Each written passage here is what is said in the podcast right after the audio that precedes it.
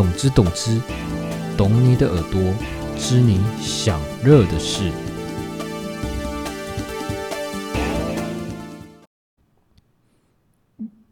懂之懂之，大家好，这是懂听 T S 五一的 A T，今天又来到了一个特别篇第二集。之前有讲过嘛，就是呃，因为就是第一季这个部分，我想要让大家都更了解我，所以我在 IG 我的 IG 懂听 T S 二五一上面跟大家提问了，就是说，哎，大家有什么想要问我问题，所以就收集成了这三篇的特别篇。那第一篇呢，已经上了，就在不久之前，大家如果还没听过的，其实都可以听听看。基本上呢，都是。可以独立去听啦，基本上是没有什么关联这样子。第一篇呢，就是主要介绍我这个人，还有我的兴趣爱好这方面的一些内容。然后呢，第二集呢，我会比较想要跟大家解释一下，就是人生的概念，关于我的人生的一些想法和概念，可以跟大家分享这样子。好，那这边话不多说，我就直接开始。OK，有。好，呃，其实有粉丝对于我的人生的一些想法和概念，其实是源自于会对于这方面好奇呢，是因为我在我的 IG 上面，就是会不定时的去问大家说，诶，有什么人生的一些想法或概念想要一起讨论啊，或者是解惑的这样子，那基本上我都会很用心的。去提供一些我的想法和大家去做交流，所以大家会对于说，诶人生的概念这方面，你自己的而言，你会为什么会去给这些建议？可能会比较触动他们的心，是源自于什么？今天就来跟大家来解释一下，就关于第一个，我怎么去规划自己的人生呢？说实话，我觉得我自己在这方面其实也没有很擅长。就是我其实蛮讲求自己心里是不是喜欢这些东西。就是呢，一开始我觉得在大学，哎，在对在出社会之前，其实都蛮随遇而安的。就是呃，可能自己真的想要什么，那我觉得不会去排斥，就去做它。但后来在出社会之后呢，发现我觉得在于人生的一些发展，其实，在某方面的确啦。机运和一些机会不一定是你能控制，但是你能做就是可以把自己做准备好，然后让机会来的时候可以不要让它 pass 掉。所以其实呢，我现在就开始用一些片段性的规划去去执行，包括呢就是怎么去发展你自己人生上面想要做的一些东西，譬如说你的兴趣这一块，你想要达到什么样的一个成就，或者是你在工作这块你的技能数要怎么。成长，那我就把它变成一个片段一个片段。你中间呢，的确中间可以有做一些 max 的结合，但是我会建议一开始呢就把它分开。那在这片段上面的话，你就是让它独立的去规划。那我觉得要规划到什么程度呢？你要让自己知道，就是说你要能说服他人。我觉得这点蛮重要的。其实很多艺术家性格的人会觉得说，你只要能说服自己。然后可以去做自己喜欢的事情，就是最重要。呃，我觉得 maybe 有时候是这样吧，但是我觉得很多的时候，其实你没办法把这东西去说服别人，然后怎么去认同你。如果能的确是 maybe 你自己开心就好，但是我觉得到头来，你还是必须要获得别人认可，你这东西才可以继续长大。所以呢，你要很规划这些东西，你要是不是要很细，或者是你要写到什么程度？最重要的是，你要让至少，我觉得至少五到十个人可以认同你这样的一个想法，而且认同这些人不一定是，可能不是你的朋友，他没有跟你有一些情感的因素在，你必须说服他们，然后。去执行的东西，我觉得尽力可以达到这个目标的话，我觉得会对于在于你执行规划上面会更有接地气，也就是说可以更落实，然后更让大家理解你在做的事情这样子。那从这个片段性的规划呢，我觉得可以再做一个延伸啊，就是。我自己蛮喜欢看杂志的，就是在看书的时候蛮喜欢看杂志。那你觉得，就是我不知道不知道大家对于杂志的一些定义什么？但我觉得杂志它很酷的地方就是它会，比如说呃生活类的杂志好了，小日子，举个例，小日子好了，它不会只讲一些呃，就是生活品相的一些东西嘛，他会去做一些延伸。比如说，你今天在这生活风格，你要怎么去搭，或者是你衣服要怎么去搭，或者是你在于思考一些东西的时候，会给你一些思考的一个方向，从这里面去延伸出你喜欢东西可能会触及到什么，然后把它 mix 在一起。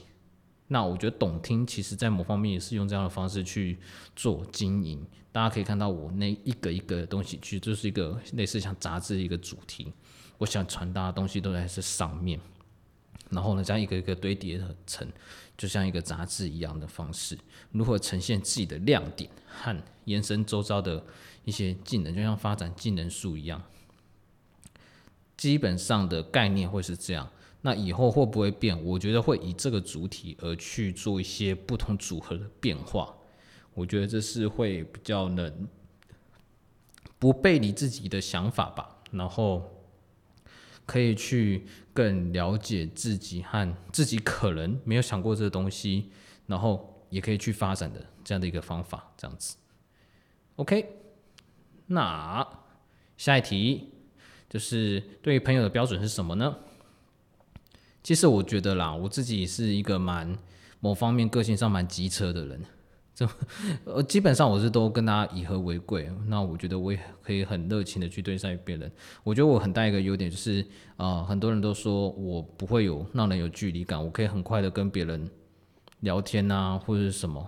这样子。那我觉得对于朋友的概念是这样了，我觉得可以互相利用，因为彼此都有自己的长处嘛。这利用并不是说哎。就是单方面的，就是欺骗利用你，而是你可以互相协助。比如说，我今天很擅长，很擅长打球，好了，我可以教你怎么打球。那我今天很擅长，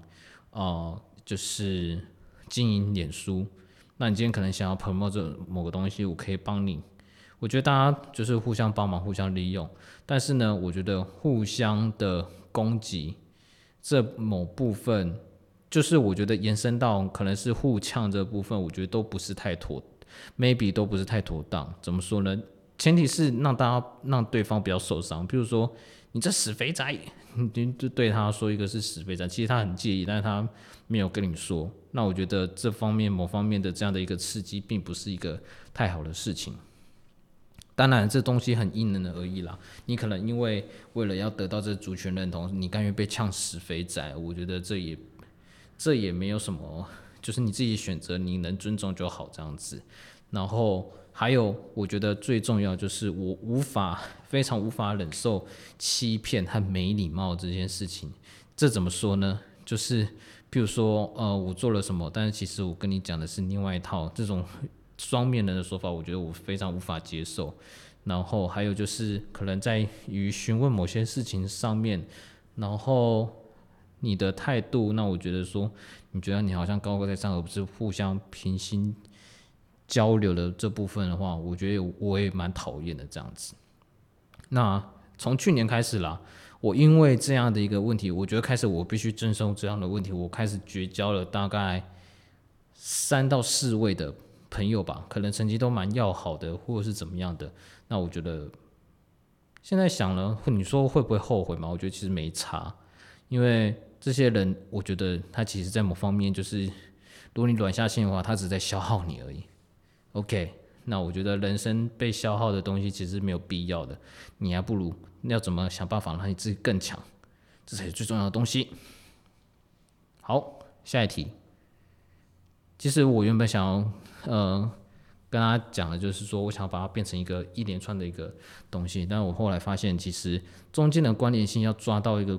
get 点的话。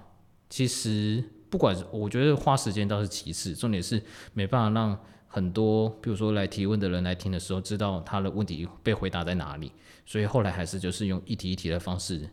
去做回答。然后有一题呢，就说你相信吸引力法则吗？我觉得是这样啦。我自己觉得吸引力法则或是墨菲定律这两个完全不一样的概念，其实都是很看个性的。怎么说呢？像我的个性就是，我是会需要被认同，然后我因为认同而会有更有信心的去越做越好。那我就是很适合吸引力法则这样的人。那有些人可能是在逆境中，他是遇强则强，或是哎，我觉得不好意思，这个可能跟这没有关系，就是你可能是就是在逆境中也可以自身难量的这种人，那我觉得就是你适合另外一种方式这样子。那我觉得吸引吸引力法则，你必须清楚知道你这个人到底是不是可以，因为你自己的自信力增强之后，你的能力也可以有效率的去提升。我觉得这是很重要的东西，所以回归到大家的人生。课题哦，你必须更了解自己，你才会知道吸引力法则是怎么样。那我觉得我很喜欢的一本书叫做《牧羊少年的奇幻旅程》，它其实里面就讲到啦，就是当你真心想完成一件事情的时候，全宇宙都会一起来帮助你。那我自己觉得啦，命运都是掌握在彼此的一个手上，那你要怎么去做，其实就是取决在于你怎么去想，怎么去动。OK，就是这样子。吸引力法则，我觉得其实蛮因人而异的。有些人不信，他觉得自己就是可以自产动人，那也没有什么不好啊，这样很棒诶。因为可能大部分人都落在泥沼之中，你可以自己存活这样子。OK，还有呢，就是有人询问，就是说，嗯，因为我在 IG 上刚刚有提到嘛，就是会回答大家的人生课题。那对于回答这样的课题，会影响我自己情绪吗？我这边在这边回答，我觉得完全不会。为什么呢？因为其实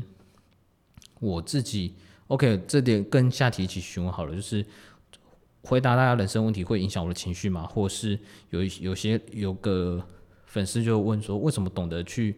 那么懂得去就是 catch 到别人的一些弱。弱点，或是怎么去提供一些建议，是因为曾经也被温柔的接触过吗？这两题我一起回答，就是说，呃，回答人生的课题呢，我觉得它不会影响我的情绪，应该说，我其实蛮乐于去分享一些人生的。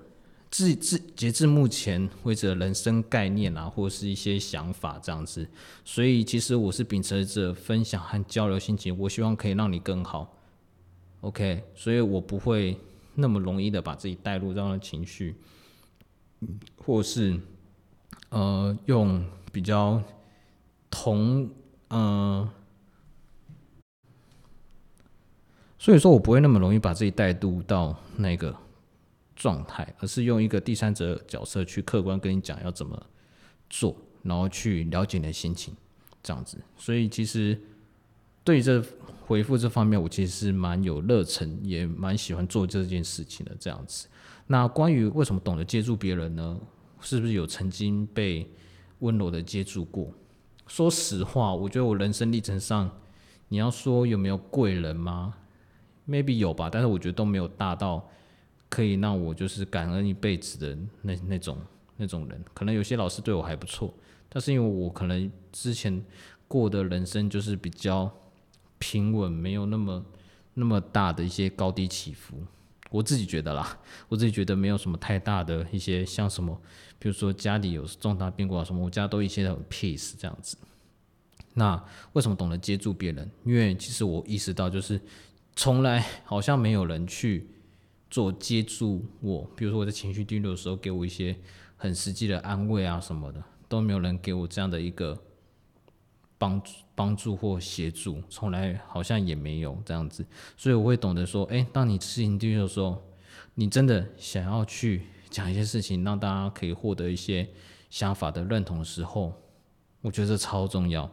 他可能 maybe 你今天是情绪上或是在生理上可能。有忧郁倾向的话，这就相对于来的更重要。怎么去懂得接触别人？那我后来意识到这件事情的严重性，或是重要性，我开始想要去做这件事情。那在懂听这上面的话，发现好像很多人都有这样的一个烦恼。那我也想要去跟他讲，其实很多事情终有解法，那终究是看你怎么想，或是。你想要怎么做这样子？OK，然后接下来几个比较沉重的的问题，最后呃还有一个比较沉重的问题哦。后面呃，大家听的可能觉得很沉重也没关系，就是后面有一个比较搞笑的，有一个搞搞笑的问题，我觉得可以让大家就是中间会比较 balance balance 一点这样子。OK，好，我想回答就是说，有个粉丝问啊，有什么事情经历让你一辈子痛苦在心中却无法挽回的事情吗？我觉得在人生中如果要用很苛刻定义的话，其实是没有的。OK，就是也没有那么那么绝对，或者是可能造成无法挽回自己。但是有一件事情，我觉得我自己心中是蛮介意的这样子。那你要讲痛苦吗？其实我是觉得有点惋惜这样。这又回到就是我在当兵的时候，我在当兵的时候呢，呃，军中就是大概我快退伍的时候吧，因为我是当一年兵，在台中某个营区当当兵这样子。那那时候是。我好像快退伍的时候吧，大概剩一两诶一个月，剩一个月的时候，然后那时候来了，就是会陆陆续续就是有志愿军的嘛，志愿军的学弟，然后来。那我记得那个学弟他其实没有什么太大的一些特别的地方，或是他也没有让人觉得怎么样，whatever，就是很平凡的一个。一个男生，然后来当，可能不知道或是家境有呃，就是有什么困困难，所以他选择来当兵这样子。然后我记得有一次，就是说在抢在打饭的时候吧，他就是好像插我队，然后就就打饭，所以其实那时候对他的印象就可能就有一点点扣分，说哎这个人怎么样，这样子这样子。然后或许后来事后发现他可能是不知道吧。OK，这不重要，重重点是就是最后他在某次休假时候，他就在自己的房间烧炭自杀，然后就这样突然就这样走了这样子。然后那时候因为我那时候快退伍，好像剩一个礼拜，哎，退伍前三天，然后。那时候就惊动了营区的一些高官来关切，那时候那件事情要上新闻这样子，然后呃倡导生命的重要，这当然是无可厚非。那后来才知道，就是那名学弟呢，他家中好像就是经济并不是很好，然后他必须，然后又有一些，比如说在跟军方上面。薪资上面的，好像就是拨款上的一个问题吧，所以导致他因为急需用钱，但是又拿不到钱这样子，所以他可能在这种可能家庭啊或者双重压力下，他选择用比较激进的方式去去做做一些这样的一个结果这样子，对，然后在这件事情让我最大的启发就是。我觉得其实也不能讲痛苦了，就是他这件这件事情让我觉得说说，好像有些小事情并不能这样完全的评断一个人，因为那时候自己可能快退伍了，所以比较趾高气扬一点，所以对于这种事情就说，哎，那你怎么，你为什么可以这么样没礼貌啊，或者怎么样这样，就好像自己很了不起一样，但其实没有，他其实可能有最大的痛苦会比你。注重于这些小事情来的重要，如此而已。我会觉得这件事情让我觉得让我启发到了一些事情。你要怎么去看待他人自己的标准跟自己的标准要怎么中间有个结合？对这件事情让我觉得蛮蛮印象蛮有点小深刻这样子。OK，好，那今天回答。最后一个问题就是，人生最尴尬的时候是什么时候？我觉得这其实蛮好笑的，就是可以跟大家分享一下。就是有一次，因为我家住淡水嘛，所以我有从经常都要搭捷运这样子。那在搭捷运的时候呢，我记得那时候印象很深刻，就是有一个也是年轻女生，那我不知道她是她可可能刚出国回来，所以她提了一大包的一个行李。那那行李大概是。因为他其实不高，也然后也没有很很呃，就是几乎跟他人一样一样大，或者甚至更重的一个行李。然后那时候他要拖去，然后搭那个电扶梯这样子。然后呢，那时候有个亲戚阿姨经过，就跟跟他说：“就冷冷的跟他说，哎、这个要那个、哦、搭电电那个电梯会比较好，要不然可能会怎样怎样怎样。然后他好像礼貌性的点了头，就还是搭电扶梯。OK，然后我就跟着，那我那时候不以为意嘛，因为那时候什么事情都没发生，我就就是 跟着他这样这样，我就在他正后面走下去。然后那时候好像是晚上吧，但是人其实也还不少，因为淡水淡水站是大站，很多人都住这边，或不管是你要来玩啊，或者回家，都会经过这个，就是经过淡水站。那就在下去的时候呢，就是快要到下面，就是大家都搭过捷运的话，就知道那个手扶梯，然后列入到平的时候，会有一段平坦的区域。那就在那时候，呃，就要下去，然后要走出去的时候，那个女生她拿着的大行李，就是在那平地的时候拖的时候，然后就整个 bug 贴倒在那个地上，然后就卡在那边，就是无法出去。然后她就很奋力的要拉起行李，然后好拉不动，因为那个行李好像很重、很大、很重这样子。然后那时候我站在正后面啊，我就想，干怎么办？怎么办？怎么办？就是如果因为如果不不走，就是没有办法动的话，后面人都会叠在他身上，你知道吗？那种情景很危险，所以捷运一直在倡导，就说这种东西要搭的话就搭电梯，而不是搭电扶梯这样子。那那时候我情急之下呢，我就我就做了一件很好笑的事情，我就直接像像跳箱一样，像跳箱一样，我就踩过那个女生的背，然后就跨过去，然后就这样跳，然后就就穿过了那个电扶梯的那个那个平台，然后就就跳跳跳出那个电扶梯这样子，然后刚好在跳我踩过他背，然后跳过去的那一刹那，他就拉起来，然后顺利出去，所以后面的人好像都没有怎样，要不然大家原本都很紧张。然后重点是那一天他好像那个我那个背上好像可能好像我还有我的脚印这样子，就我的大脚印配在他的衣服上面，其实有点抱歉，不过就是大家最重要就是像是拿大的行李的时候，不要搭手扶梯，要不然很危险。如果没及时拉起来的话，后边人都跟你一起趴在你身上，大家玩叠罗汉这样。OK，这是今天的呃特别篇，第一季的特别篇回答问题，希望大家会喜欢。最后